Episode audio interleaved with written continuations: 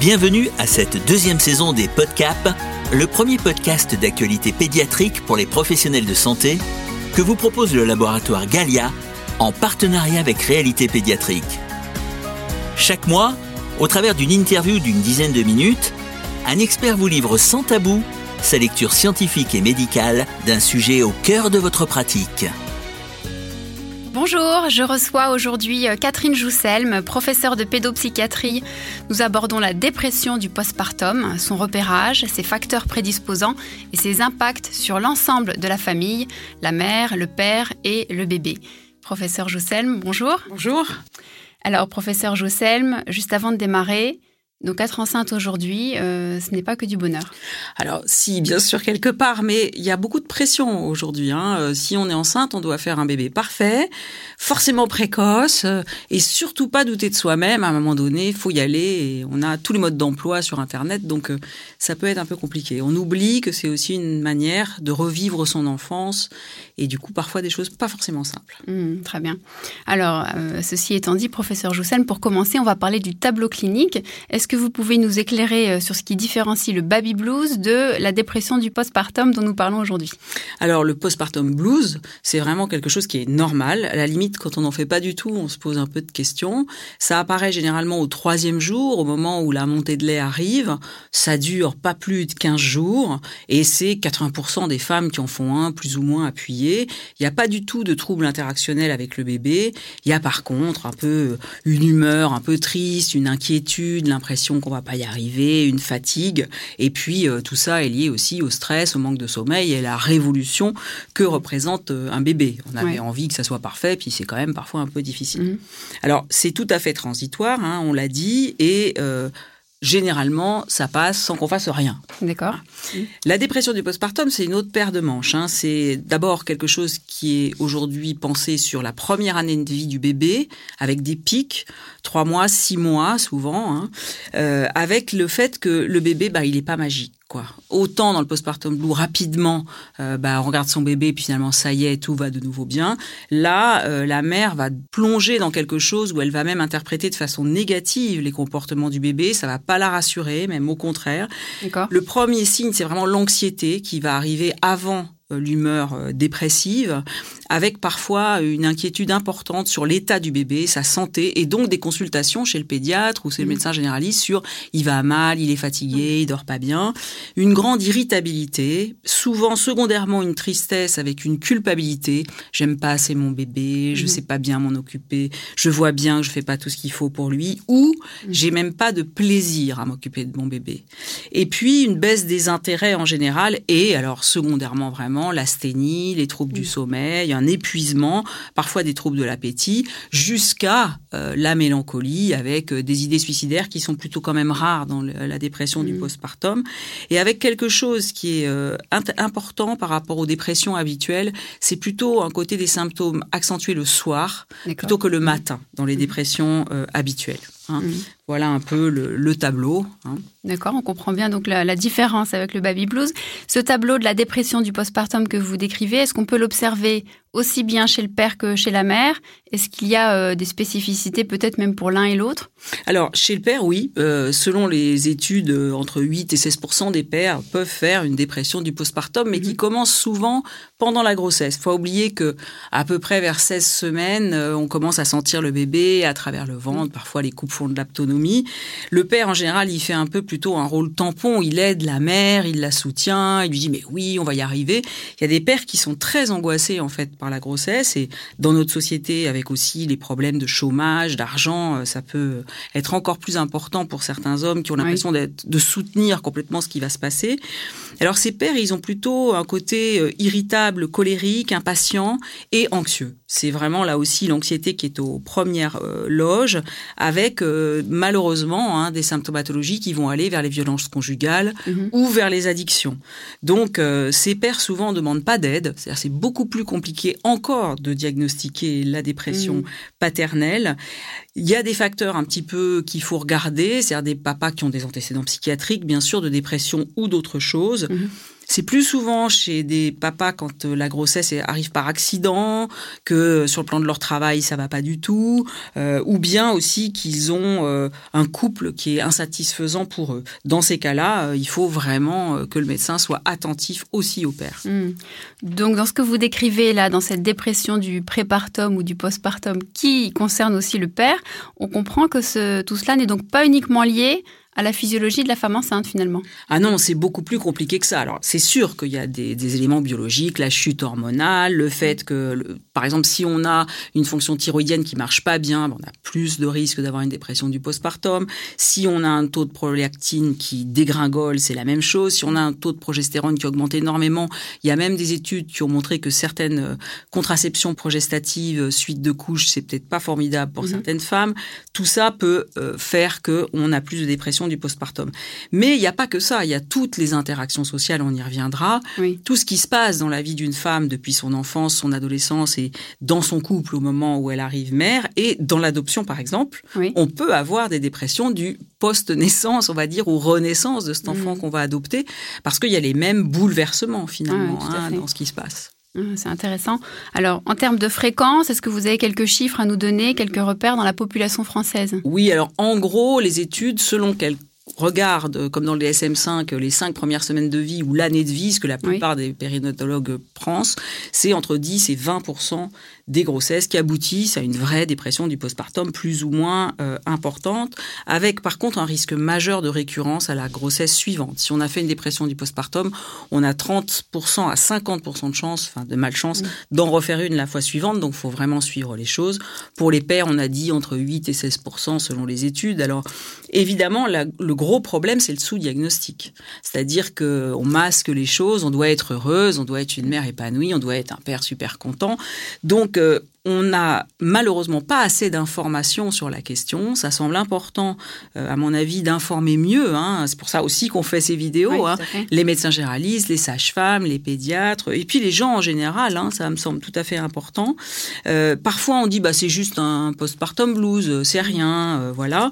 Et puis la difficulté, c'est quand les deux parents ont une dépression, il y a une corrélation, d'ailleurs pas énorme, mais quand même entre dépression de la mère et dépression du père. Donc là, on, on rentre dans des choses qui sont vraiment très inquiétantes. Donc c'est important d'informer aussi les crèches, mm. tous les gens qui vont s'occuper euh, d'enfants. Et évidemment, c'est très différent de ce qu'on appelle la psychose puerpérale, qui est 1 à 2 pour 1000 des accouchements, donc beaucoup moins fréquent. Et là, c'est quelqu'un qui va se mettre à délirer, à avoir des hallucinations dans les 15 jours qui suivent la naissance. Donc c'est mm. très différent. Oui, très différent, d'accord. Alors, une des questions euh, que se posent les professionnels de santé qui nous écoutent, c'est comment faire de la prévention? Est-ce qu'il existe des facteurs euh, prédisposants à la dépression du postpartum ou peut-être des situations à risque, euh, un peu comme des drapeaux rouges hein, que les professionnels de santé doivent repérer absolument? Alors oui, déjà, quand on a des antécédents, on l'a vu, hein, si on a des antécédents psychiatriques soi-même dans l'absolu, mais surtout un antécédent de dépression du postpartum, il mhm. faut être quand même très vigilant quand on est un médecin et qu'on suit une femme comme ça. Les âges extrêmes dans les grossesses, très très jeunes, très âgés. Les facteurs qui sont socio-économiques, c'est-à-dire euh, les gens qui sont vraiment en grande désarroi euh, social, économique, mhm. euh, il faut y faire plus attention. Les grossesses non désirées, les grossesses pathologiques, c'est aussi des choses qui peuvent être plus pourvoyeurs de dépression du postpartum. Et puis ce qu'on appelle le soutien social, qui est global, c'est-à-dire bien sûr son partenaire. Si dans un couple ça va pas, c'est un facteur de risque extrêmement important. Mhm. Les conflits, bien évidemment, la satisfaction vraiment de de cette grossesse pour les deux partenaires du couple, et puis le soutien social un peu en général. Et on a vu par exemple pendant le Covid des femmes qui avaient plus de dépression du postpartum parce qu'elles se sentaient complètement isolées et qu'elles avaient, euh, enfin l'accouchement devenait un truc euh, complètement fou, fermé, le père venait juste une heure. Enfin c'était vraiment très compliqué. Mhm. Après il y a le côté obstétrical, l'accouchement lui-même. Si on souffre beaucoup pendant son accouchement et que la douleur n'est pas du tout prise en charge, ça peut être un facteur de risque, notamment de syndrome de stress post-traumatique quand on a des accouchements un peu cataclysmiques et douloureux et pas très bien pris en charge. Et ça, maintenant, les obstétriciens le savent et essayent d'y faire très attention, et les sages-femmes, bien évidemment. Tout ce qui va être antécédent de mort fétale in utero, de décès de bébé, c'est aussi quelque chose qui peut être un facteur mm. de risque. Et puis, tout ce qui est événement de vie stressant, pendant la grossesse et autour de la naissance de l'enfant. Le deuil d'un grand-père, par exemple maternel, le deuil de quelqu'un qu'on aime beaucoup, euh, le, licenciement, le harcèlement euh, au travail, le fait mhm. qu'on se dise, là, je vais reprendre, mais ça va être terrible. Tout ça, ça peut être des choses compliquées. Après, il y a les facteurs qui sont liés au bébé. Euh, quand, par exemple, il n'est pas exactement comme notre bébé imaginaire. Quand un bébé il naît, on a en tête ce qu'on aimerait qu'il soit. En général, c'est quand même assez souple et, comme je disais tout à l'heure, le bébé est magique, il vous regarde et ça y est, vous le voyez comme il n'est pas. En fait, mais il est merveilleux, il est encore mieux que celui que vous l'aviez imaginé. Si c'est très rigide dans votre tête pour des raisons qui vous sont propres, hein, infantiles, en fait, ça peut être plus compliqué. Un décalage. Voilà, voilà. Mm. Et puis alors après, il y a toutes les problématiques d'allaitement qui marchent pas. Euh, ça, c'est important que les gens s'adaptent dans les maternités. Quand on sent une femme qui essaye d'allaiter, ça marche pas du tout. Il faut faire vraiment attention à pas trop forcer non plus. Mm-hmm. Euh, il faut accompagner. Parfois, ça marche très bien secondairement, mais euh, aussi des femmes qui veulent allaiter et que le mari, par exemple, veut pas, ça peut être un élément aussi très compliqué dans l'autre sens. Donc, il faut être très attentif à cet allaitement, euh, à sa mise en route et à sa volonté d'être fait. Mm. Et puis après, il y a les comportements du bébé. Il y a des bébés qui sont euh, atones, euh, très faibles, qui répondent mal, euh, par exemple, aux interactions visuelles au départ, ça, ça peut être quelque chose de compliqué pour certaines mères. Et à l'inverse, il y a des bébés un peu hyperactifs, super sténiques. Pour certaines femmes, ça va être compliqué. On rentre un peu dans le mm. bébé imaginaire, le bébé qui nous convient vraiment, et puis celui qui nous décale un peu trop. Là, ça peut être un élément aussi. Mm. Alors, une fois qu'on a fait ce repérage de dépression du postpartum, est-ce qu'il y a une façon d'évaluer simplement en consultation? Alors déjà, tout ce qu'on a dit, il faut l'avoir en tête, mais il y a une échelle hein, qui est euh, l'échelle d'Édimbourg, qui est toute simple, hein, qui a une dizaine de questions. On sait qu'il y a un score limite entre 11 et 12 pour dire, attention, là, il y a dépression du postpartum. En fait, elle prend en compte euh, sur un certain nombre d'items comment on s'est senti dans les 7 jours avant. Et du coup, là, on repère euh, la mauvaise estime de soi, l'impression d'être plus triste. Et à partir de là, quand on a un score donné, c'est assez facile de, de dire, bah là, faut orienter vers un professionnel euh, vraiment psy qui, lui, va mieux évaluer les choses. Ça peut être la psychologue de la maternité, par exemple, dans un premier temps. Donc là, on oriente directement, on n'attend pas, on... Oui. C'est important d'avoir une deuxième évaluation, la psy, vraiment. Hmm, d'accord. Alors ensuite, on peut se poser la question entre la sage-femme, le médecin généraliste, le pédiatre. Comment euh, envisager le rôle de chacun, la répartition des rôles autour des parents Alors moi, je pense vraiment que tout le monde a sa place, même dans l'anticipation. C'est-à-dire que le médecin généraliste qui a sa patiente, qui connaît, qui est enceinte, qui voit une sage-femme en ville, bah, il va dire, oh, elle n'est pas comme d'habitude. Il va téléphoner à la sage-femme, lui disant, écoutez, je, trouve qu'elle n'est pas comme d'habitude. Là, euh, ils vont être aux premières loges pour dire, même avant la grossesse, il y a une vulnérabilité. Après la grossesse, souvent à la maternité, déjà, il mm. peut avoir des repérages quand ça démarre tôt. Et puis après, bah, c'est la personne qui va suivre, c'est-à-dire ou le mm. médecin généraliste, ou la sage-femme qui va venir à domicile, ou euh, le médecin qui suit la famille de façon plus éloignée, mm. ou le pédiatre qui voit l'enfant et que la mère va amener très régulièrement parce qu'en fait son anxiété est projetée sur l'enfant. Donc c'est vraiment à chacun, euh, j'allais dire, sa place selon mm. les patients. Oui, très bien. Alors on a parlé des facteurs prédisposants, euh, on a parlé des événements à surveiller. À l'inverse, est-ce qu'il y a des facteurs protecteurs peut-être même des conseils d'hygiène de vie qu'on peut donner euh, aux parents, par exemple? Alors, effectivement, hein, plus on est à l'aise après sa maternité, plus on est aidé, soutenu, plus on mm. mange bien, plus on fait du, un peu de sport tranquillement, plus on est porté par tout le monde, bah, mieux ça va, hein, c'est mm. évident.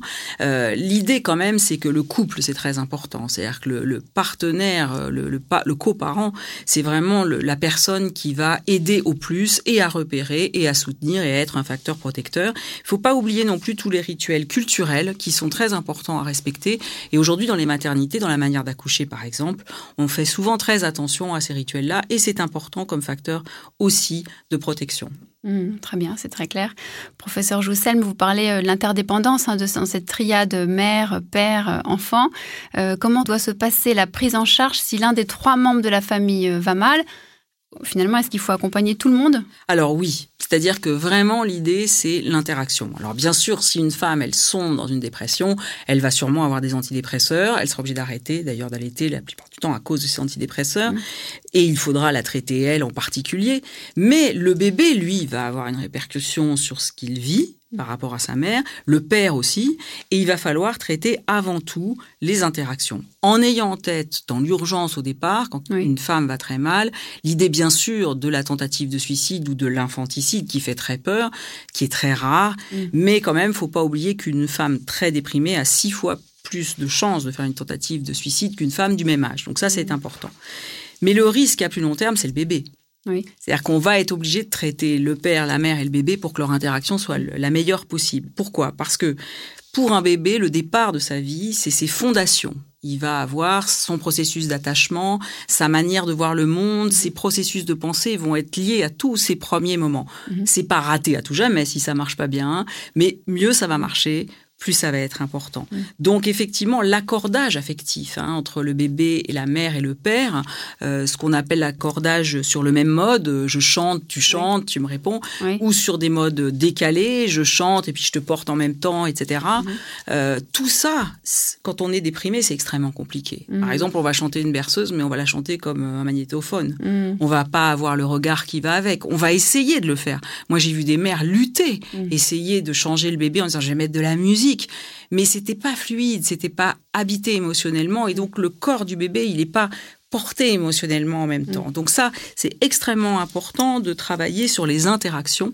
Et parfois, euh, finalement, la dépression vient au deuxième plan, c'est l'interaction qu'on va traiter. Et la mère va aller mieux parfois, uniquement parce qu'elle va voir que son bébé réagit mieux à ses soins. Hein. Mm. Euh, quand on est déprimé, on n'arrive pas à être adéquate dans l'interaction à son enfant. Il y a plein d'études qui montrent qu'on va avoir, euh, on va mettre deux fois plus de temps par exemple, à réagir à une vocalisation du bébé. Ou bien on va avoir des phrases beaucoup moins longues quand on va répondre au bébé. Ou quand on va chanter une chanson, on va avoir un ton beaucoup plus monocorde. Ou on va pas avoir la voix qui monte en aigus que font la plupart des mamans. Donc tout ça, les bébés vont y être sensibles et ils vont avoir plus de mal à aller vers leur mère. Leur mère, on va avoir plus de mal à capter l'attention du bébé, donc tout ce qu'on appelle l'attention conjointe, c'est-à-dire je te regarde et ah je descends de ton attention. Ça, ça va être très compliqué pour la mère, donc pour le bébé. Il y a un peu deux types de, grandes interactions dans ces cas-là, soit des mères qui vont être hyper stimulantes pour essayer de se, se tenir, donc elles vont jouer mais un peu trop fort avec le bébé qui au bout d'un moment va devenir un peu colérique va détourner son regard et va s'intéresser beaucoup aux objets et pas aux personnes parce qu'il a la tête comme ça, ou bien en retrait, l'inverse, c'est-à-dire des mères qui vont pas en faire assez, et là alors des bébés qui vont être dans la protestation mais dans les pleurs de tristesse, de désespoir même, hein, mm. avec euh, des expressions faciales euh, vraiment euh, inquiétantes par rapport à ça. Mm. Donc faut pas oublier que la mère elle aide à réguler les émotions pour le bébé. Au départ, il n'est pas capable de les réguler tout seul. tout ça, c'est mutuel. Le bébé lui renvoie des choses et normalement il y a un cercle vertueux et le père est dedans et tout le monde marche en cercle vertueux. Mm. Là, vous imaginez que c'est un cercle vicieux qui se met mm. en route. Hein. C'est-à-dire que je te regarde n'est pas comme il faut, je synchronise pas ma réaction, je suis en décalage, le bébé aussi. il y a ce proverbe, vous savez, chinois qui dit euh, quand euh, le sage montre la lune, euh, l'idiot regarde le doigt.